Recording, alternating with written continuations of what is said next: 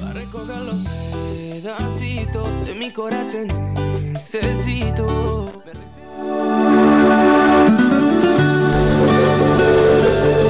Conducir propuestas y candidatos no es una tarea sencilla.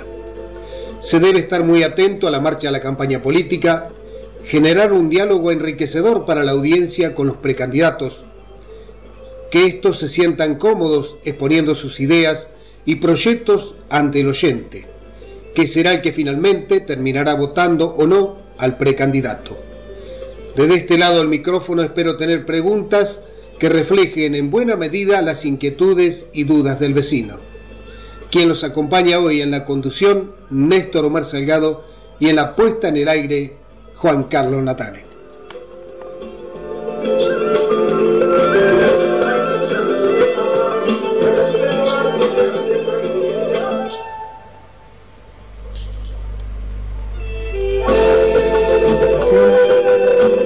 Todas las listas que fueron enviadas a la misma y saldrán al aire quienes acordaron un espacio para difundir sus ideas en propuestas y candidatos. Lista recibida, aquí tenemos en nuestra mesa de trabajo en la radio, se recibió la lista Falta menos para vivir sin miedo de Junto por el Cambio, eh, que lleva como precandidata a, a la Intendencia Elisa Salar de Ochoa, el Partido Autonomista, precandidato a Intendente Mario Alberto Toledo, la lista de Libertad Avanza, precandidato a intendente distrito Guaminí, Francisco Félix García Marino, Unión por la Patria, lista celeste y blanca, precandidato a intendente José Augusto Nobre Ferreira, y lista 132, Juntos por el Cambio, precandidato a intendente Nacho Zabaleta, que justamente con él vamos a dialogar en este programa de propuestas y candidatos. ¿Cómo va la campaña, Nacho? Ya estamos prácticamente en el cierre. Hoy es el cierre aquí en frecuencia 9 de la previa a la elección paso. ¿Cómo ha venido marchando la campaña, esto recorrido por la... Yo sé que sos una persona que sos, me parece, una persona que planificás muy bien, que tenés toda una idea más o menos concreta de lo que querés llevar adelante como proyecto político, pero de pronto cuando uno recorre las distintas localidades seguramente se va encontrando con gente que te plantea cosas que por ahí no lo había tenido en cuenta o que justamente coinciden con los proyectos que vos tenés y eso va enriqueciendo también el proyecto, ¿no? Absolutamente, Néstor. Eh, primero que nada, muchas gracias por el espacio. Eh, sí, sí, uno enriquece su idea de lo que debe ser el, el distrito y demás en función de lo que la sociedad, la gente con la cual se cruza, yo ando mucho siempre, eh, no solamente ahora, o sea que eh, eh, hay cuestiones que no me sorprenden, pero siempre hay alguna opinión, una mirada este, que no es la misma que uno tiene. Entonces, este, eso como bien decías, Néstor, enriquece el, planteo, la idea original, ¿no? Claro. O la mirada que uno tiene sobre distintos aspectos. Exactamente, porque de pronto te podés encontrar con alguna idea o alguna propuesta de decir, mira, esto no lo habíamos tenido en cuenta, pero es interesante, ¿no? Para el desarrollo del distrito, ni más es una visión a lo mejor del sector privado, hay, alguien que quiere invertir o que quiere... Exactamente. Que eh, justamente eso va a ser uno de los puntos clave. En las distintas localidades se están construyendo nuevas casas, eso está muy bien, eh, aumenta la población seguramente, pero la fuente de trabajos en estas localidades es un signo de pregunta, ¿no? Porque de pronto aumenta la capacidad o la cantidad de habitantes, pero cuesta mucho generar nuevas fuentes de trabajo, genuinas, ¿no? Exactamente, que eso e, ese, es uno de los pilares y uno de los ejes de nuestro plan de, de gobierno, lo vengo planteando desde hace muchos años, este, en el año 2008-2009 gestioné la instalación del sector industrial planificado, lo que comúnmente se dice el parque industrial en Bonifacio. Con bueno, eso también se va a tener que extender al resto del distrito, ¿no? No, absolutamente. Se dio ahí en Bonifacio porque justamente eh, eh, en charlas cotidianas que solíamos tener con algunos amigos, entre ellos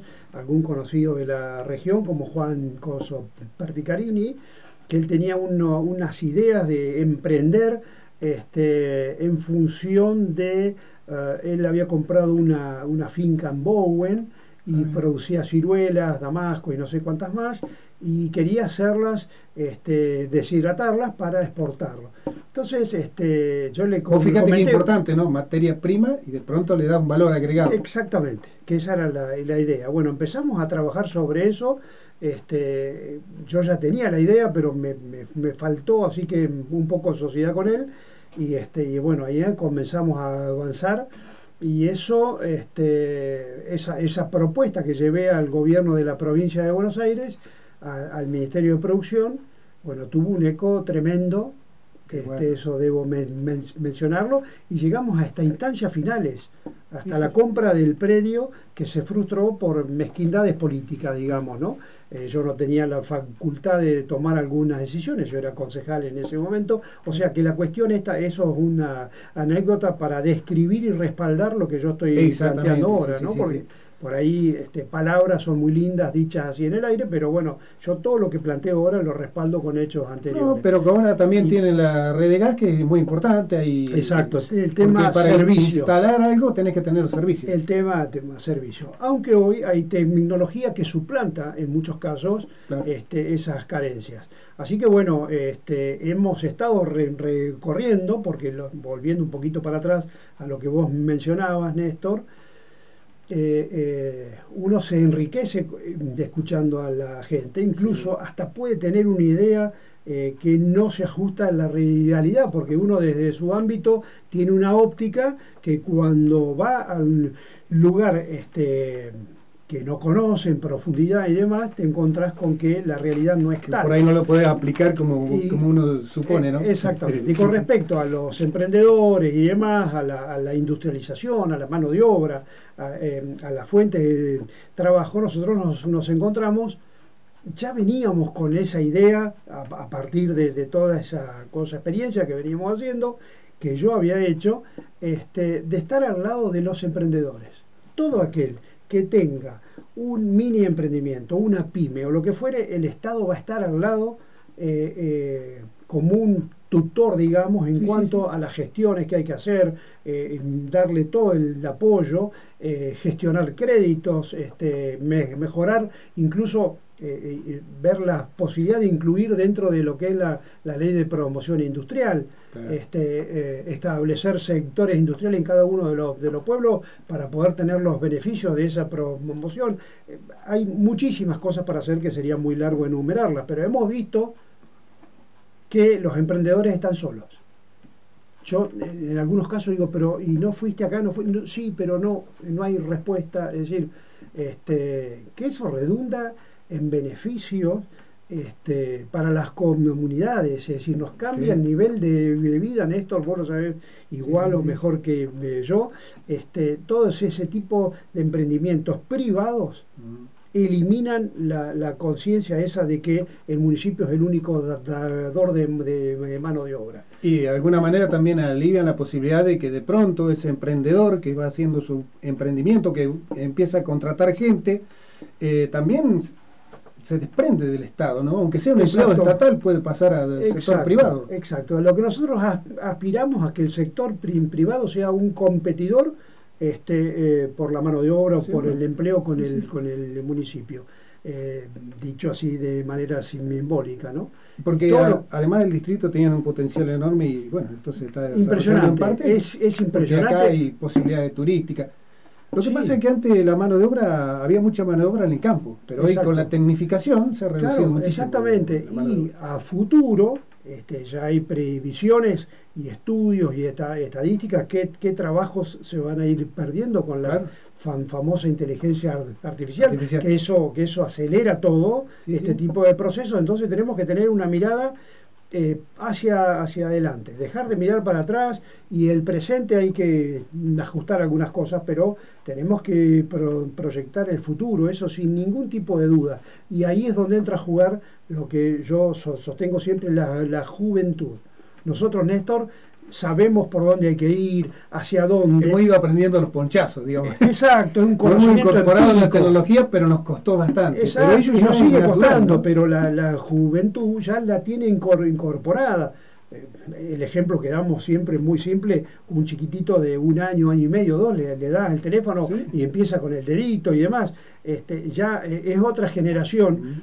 Que, que, esos cambios se han dado con una vertiginosidad en los últimos años tremenda que nos ha dejado un poco medio... Y en la cuarentena se aceleró bastante eso. Y la, y la cuarentena hizo un proceso... Dependíamos mucho de, de, la tecnología, ¿no es cierto?, para estudiar. Exacto, Néstor, Yo tengo una nieta que está estudiando semipresencial, es decir, hacen muchas cosas a través de, internet y después van a rendir examen a la universidad. Exacto, el mundo se ha digitalizado.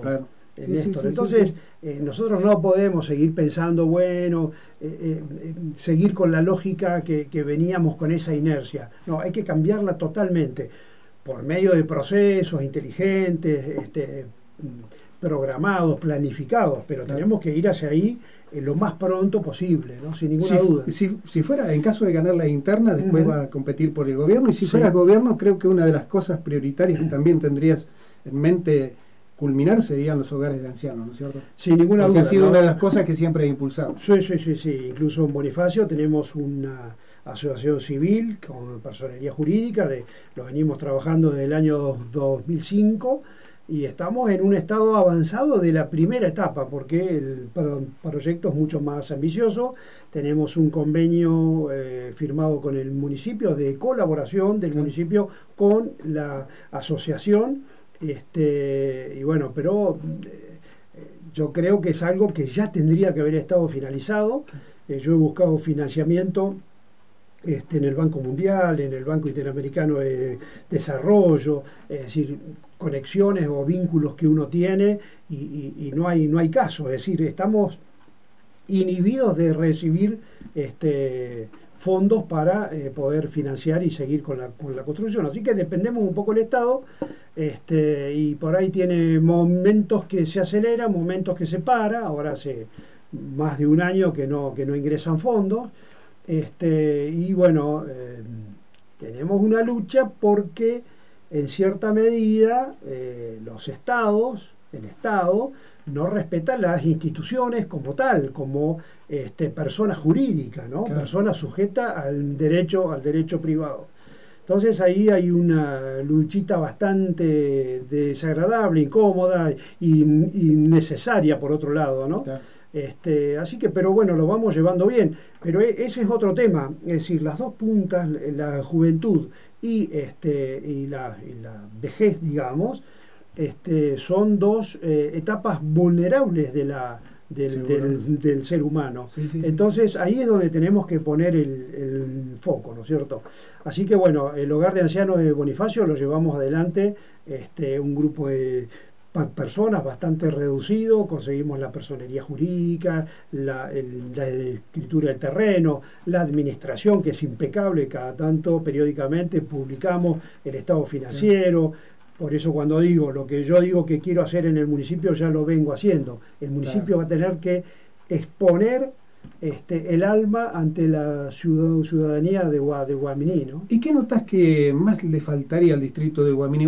¿Dónde notas que de pronto Mm, como decía en algunas cosas, hay ausencia del Estado, pero otro lado no se está cubriendo eficientemente la tarea, eh, lo distinta. Yo te pido, Néstor, que me excuses de, hablar del, gobierno en esta instancia. Eh, yo estoy permanentemente vía eh, notas, este, vía reclamos por distintas eh, instancias, por, pero siempre por la vía institucional, tanto al Departamento Ejecutivo como al Departamento Legislativo, al Consejo Deliberante, planteándole cuestiones de, distinta índole. Este, así que yo prefiero hablar de las propuestas y no de, de las falencias que por otro lado, las conoce todo el, todo el mundo. La ciudadanía sabe si, si tiene un gobierno que gestiona bien o mal en función de su calidad de vida, de la prestación de servicios, del estado de, las calles, de la iluminación, de las cuestiones básicas, este, y por otro lado la promoción del trabajo privado. ¿no? Es decir, hay cuestiones que a cualquier persona que le preguntes este, te va a poder explicar incluso mejor que yo. ¿no? Y hablando de, usted tienen que definir una interna, hay tres líneas dentro de Juntos por el Cambio. ¿cómo notas que marcha esta interna que se define eh, en pocas horas? En pocas horas se va a saber quién gana la interna y de pronto quién acompaña, ¿no? Exacto. Eh, yo tengo una, una, no estoy muy de acuerdo con eso que dice el que el que gana gobierna y el que pierde acompaña, porque por alguna razón estamos en dentro de un mismo espacio en el marco legal eh, eh, se tienen que en distintos este, con distintas miradas. Entonces, de todas maneras, hay que sentarse a, ensamblar esas distintas miradas porque, bueno, eh, somos juntos por el cambio, ¿no? Hay un contrato social. Yo, te, una pregunta que por ahí muchas veces la gente eh, lo debate en las casas, ¿no? Dice, oh, no, van todos divididos, después pierden. Pero yo, por otro lado, pienso lo siguiente. Guarda que la división también hace que vos tengas distintos perfiles, distintas opciones, y vos podés elegir en esas opciones, ¿no? Y después votás a una de las opciones y después acompañar. Exacto.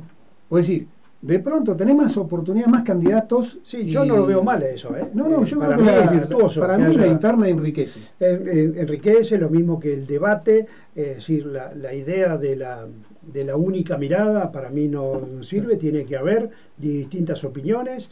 Este, siempre tiene que reinar la buena fe, la apertura mental, es decir, tenemos que, que, respetar al otro y saber que si el otro dice eso por alguna razón es, este, y quizás uno puede estar equivocado o eh, no solamente no estar equivocado, sino que la otra mirada puede enriquecer, como decías hace un rato, Néstor. así que en eso tenemos que estar así. Por eso digo, la buena fe tiene que estar presente en cada uno de esas de esa, de esa posturas, porque si no se distorsiona todo y hay segundas intenciones, ¿no? Entonces, no, no. ¿Te sentís confiado para el domingo? Mm, mirá, no, no, no, no, tengo una expectativa así, decir, confiado o, si cómo van a ser los resultados. Nosotros estamos tranquilos, te lo comentaba Porque fuera del aire. Planteado ante la sociedad los proyectos, las ideas que ustedes tenían. Y la gente después del otro lado dirá, dirá, bueno, quién es más confiable y quién es posible que lleve adelante esto, me gusta más lo que plantea este, e, este espacio dentro de Juntos o aquel otro y este, bueno, eh, ese, ese, es el verdadero juego de la, de la democracia, donde los ciudadanos podamos elegir lo que creemos este, a nuestro entender es lo mejor, ¿no? Pero bueno, eh, allá ahí... Este, como hablábamos hace rato también, las cartas están dadas, ahora hay que dar la vuelta. Y bueno, y ahí se va, se va, se va a ver, Néstor. Nosotros hemos trabajado con muchísima honestidad intelectual, entonces tenemos una tranquilidad absoluta de, que, bueno, si el mensaje llegó, vamos a tener una buena, una buena respuesta. Pero además te he notado muy activo en los distintos medios, yo trato de enriquecerme para después lograr entrevistar a la gente, con también escuchando las charlas de todos mis colegas, y de pronto te he notado bastante activo, eh, junto a tu, tu línea, presentándote, eh, explicándole a la gente qué es lo que se proponen, cuáles son los proyectos. Hay una cosa que a mí también me preocupa, es eh, justamente lo que vos has planteado y has trabajado muchísimo tiempo, que es el, la basura, ¿no? El, residuo sólido urbano, la basura. De acá a cuatro años, ¿qué va a pasar con los lugares donde ya se está acumulando basura, no? el reciclado es, es un problema parte, pero es un problema mundial. La sociedad consume. El reciclado es una cuestión, sí, pero mira, yo en todos estos años que estuve eh, vinculado a esa ONG, me tocó viajar por muchas partes del mundo y vincularme con organizaciones como por ejemplo el C40, eh, la RAMC, que es la Red Argentina de Municipios contra el Cambio Climático, la, no me acuerdo la sigla ahora, pero es una organización para el desarrollo de, de los territorios que está compuesto por distintos gobiernos municipales, cosa exclusivamente, por eso en algunos casos se le llama alcaldía, al otro su intendencia, y me ha tocado participar en varios lugares,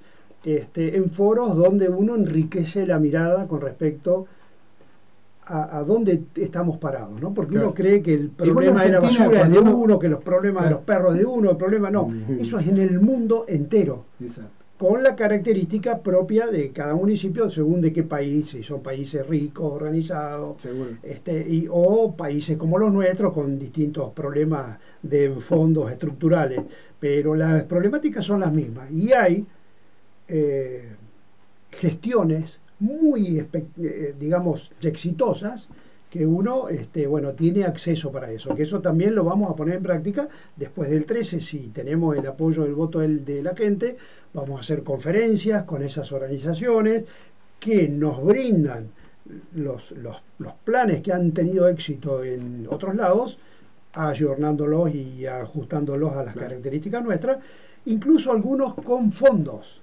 para, para ponerlo. Eso también es importante. ¿cierto? Eso es muy, muy importante estar vinculado con el, con el mundo. La creencia en general que porque somos un municipio tenemos que ajustarlo a lo que diga el gobernador. Absolutamente nada más falso que eso. Este, la Constitución Nacional, entre su artículo 5 y creo que el otro es el 23, establece la autonomía de los municipios. Otra cosa que vamos a ir a buscar con grupos de intendentes, si me toca hacerlo, este, que es la eh, reforma de la Carta Magna de la provincia de Buenos Aires, es decir, la, constitución provincial que está en deuda con lo que le manda la constitución nacional, que es la autonomía municipal, reconocer la, autonomía municipal, que eso nos va a dar muchas más posibilidades. Pero aún así hoy, como estamos, con esta precariedad institucional, o constitucional, mejor dicho, tenemos posibilidades de vincularnos con todo el resto del mundo para vender nuestros productos. Es decir, tenemos unas, este, eh, unos planes muy, muy ambiciosos, pero al mismo tiempo realizables solamente con gestión y con, los con los vínculos que, que está, establecí estos últimos años. Porque hay otros distritos que se han desarrollado, tranquilo, aunque en algunos lugares donde hay muchísima eh, industrialización, hay muchísima tecnología y sistemas de salud excepcionales donde tenemos que recurrir muchas veces, ¿no? Exacto. Eh, así que porque los gobiernos eso está porque los gobiernos lo fueron a buscar, pusieron las condiciones óptimas para que eso se establezca. Eh, la cuestión de salud, eso hubo, hubo gestión, se le dio prioridad, se le dio presupuesto, este, se le dio el trato que correspondía. Hoy a la mañana yo manifestaba en un medio que en Casbas no tienen este aparato de rayos si alguien se quiebra un brazo, una pierna, una costilla o tienen que hacer una placa por alguna cuestión, una neumonía que es eso, y tienen que ir a otro lado, a Garrea o a Miní o no sé, a otro lado. Este, una población como, como lo es Casbas. Entonces, eso marca... Creo que estaban, estaban tratando de solucionarlo. Claro, había que pagar el arreglo donde se estaba, se estaba Decime si no es prioridad esa, esa cuestión. Entonces, esos municipios que se desarrollaron y que tienen todo eso, es porque lo gestionaron, lo fueron a buscar, lo militaron. Eso hay que militar, no solamente la política y, las conversaciones, sino este, eh, las cosas concretas. ¿no? Bueno, vamos, eh, Ignacio Zabaleta, eh, estamos llegando ya al, cierre, pero me gustaría que... Yo me acuerdo que cuando yo era chico, recién comenzó la democracia, se instalaban en, la plaza de Cava, había un palco ahí, estaban los candidatos Viste que antes se gritaba mucho, esa pasión que se ponía, ¿no? Eh, que haga justamente un cierre eh, convocando, invitando a la gente a que, bueno, y que lo acompañe, eh, tiene esta definición de la interna, pero también pensando también en las próximas elecciones. El pedido de acompañamiento está implícito desde el momento que estoy acá dando toda esta mirada muy, muy ajustada, porque bueno, los tiempos los, medios son así ajustados, este, está implícita. Lo que yo nunca haría, y ya me lo han preguntado varias, varias veces, decirle a la gente que nos tiene que votar a nosotros. Este, eh, el momento sublime de mayor independencia del ciudadano es cuando tiene el voto adentro del cuarto Así que yo no soy quien para decirle a quién tienen que votar o no. Lo que les ponemos esta, esta idea de una nueva gestión moderna con la juventud adentro, dándole prioridad a la juventud, porque son los que van a continuar eh, en, los próximos años, pero no dentro de 20 años, ahora dentro de dos años, tres, que si hay una cosa que me gusta mucho eh, en esta campaña política es la renovación. ¿Por qué? Porque vamos a necesitar después candidatos a futuro, ¿no? Pero tenemos que tener renovación. acompañado también por... Con personalidad y con carácter. Sí, y con preparación, ¿no? Porque... Eh, Pero está bueno que sea acompañado también por gente como vos que tiene que haber una cierta experiencia y que dice, bueno chicos, eh, porque si no serían cuatro años de errores y aciertos no, no, y desaciertos. Eh, este es, un periodo de, es un periodo de formación, exactamente. Uno puede tener mucha preparación académica y demás, pero lo que comúnmente llamamos la calle, el tropezar, pelarse las rodillas y los codos, volverse a levantar, eso te da una mirada distinta al mundo, ¿no? Y haber pasado por distintas experiencias. Pero eso se agota y hay que ayornarlo. Entonces, tenemos que hacer ese proceso de, de, cambio, de cosa generacional, este, inmediatamente. Bueno, esa es una de las propuestas nuestras. Es decir, nosotros tenemos, hemos elegido de a uno, por sus características personales, a gente joven, pero con mucho carácter y mucha eh, personalidad. Entonces nosotros cada vez que planteamos un tema lo debatimos, lo, discutimos y hay temas en los cuales yo puedo dar alguna mirada un poco más amplia por la experiencia, por lo que decía recién, pero todos tienen eh, miradas muy críticas y este y eso es lo que yo valoro del espacio que hemos llegado a, a conformar en la lista 132 HS que se llama integración distrital porque le queremos dar ese perfil. Y, este, y, yo creo que el pilar de esto es la, la, juventud. Tenemos que preparar, pero no agarrado de la mano, libremente, que hagan la experiencia. Este, y bueno, con una pequeña guía que le podemos dar a aquellos que hemos transitado un poco más, pero el, el, el futuro de los jóvenes, y el futuro empezó ya, ya estamos en el futuro, y los cambios de hoy, como hablábamos recién, no son los mismos de hace 20 o 30 años que se van dando lentamente. Muy acelerado. Hoy es de un día para el otro. es, algo increíble que quienes sabemos a dónde tenemos que ir, tenemos que apelar a esa, a esa gente joven con la, con la mirada de, de, acuerdo al, a los tiempos. ¿no? Esto se torna apasionante, pero el tiempo se nos terminó. Sí, yo estaría ahora charlando con vos. Sí, cierto. Eh, bueno, amigos, ha pasado la primera parte, nos acompañó Ignacio Zabaleta. Eh, juntos por el Cambio aquí, precandidato a intendente.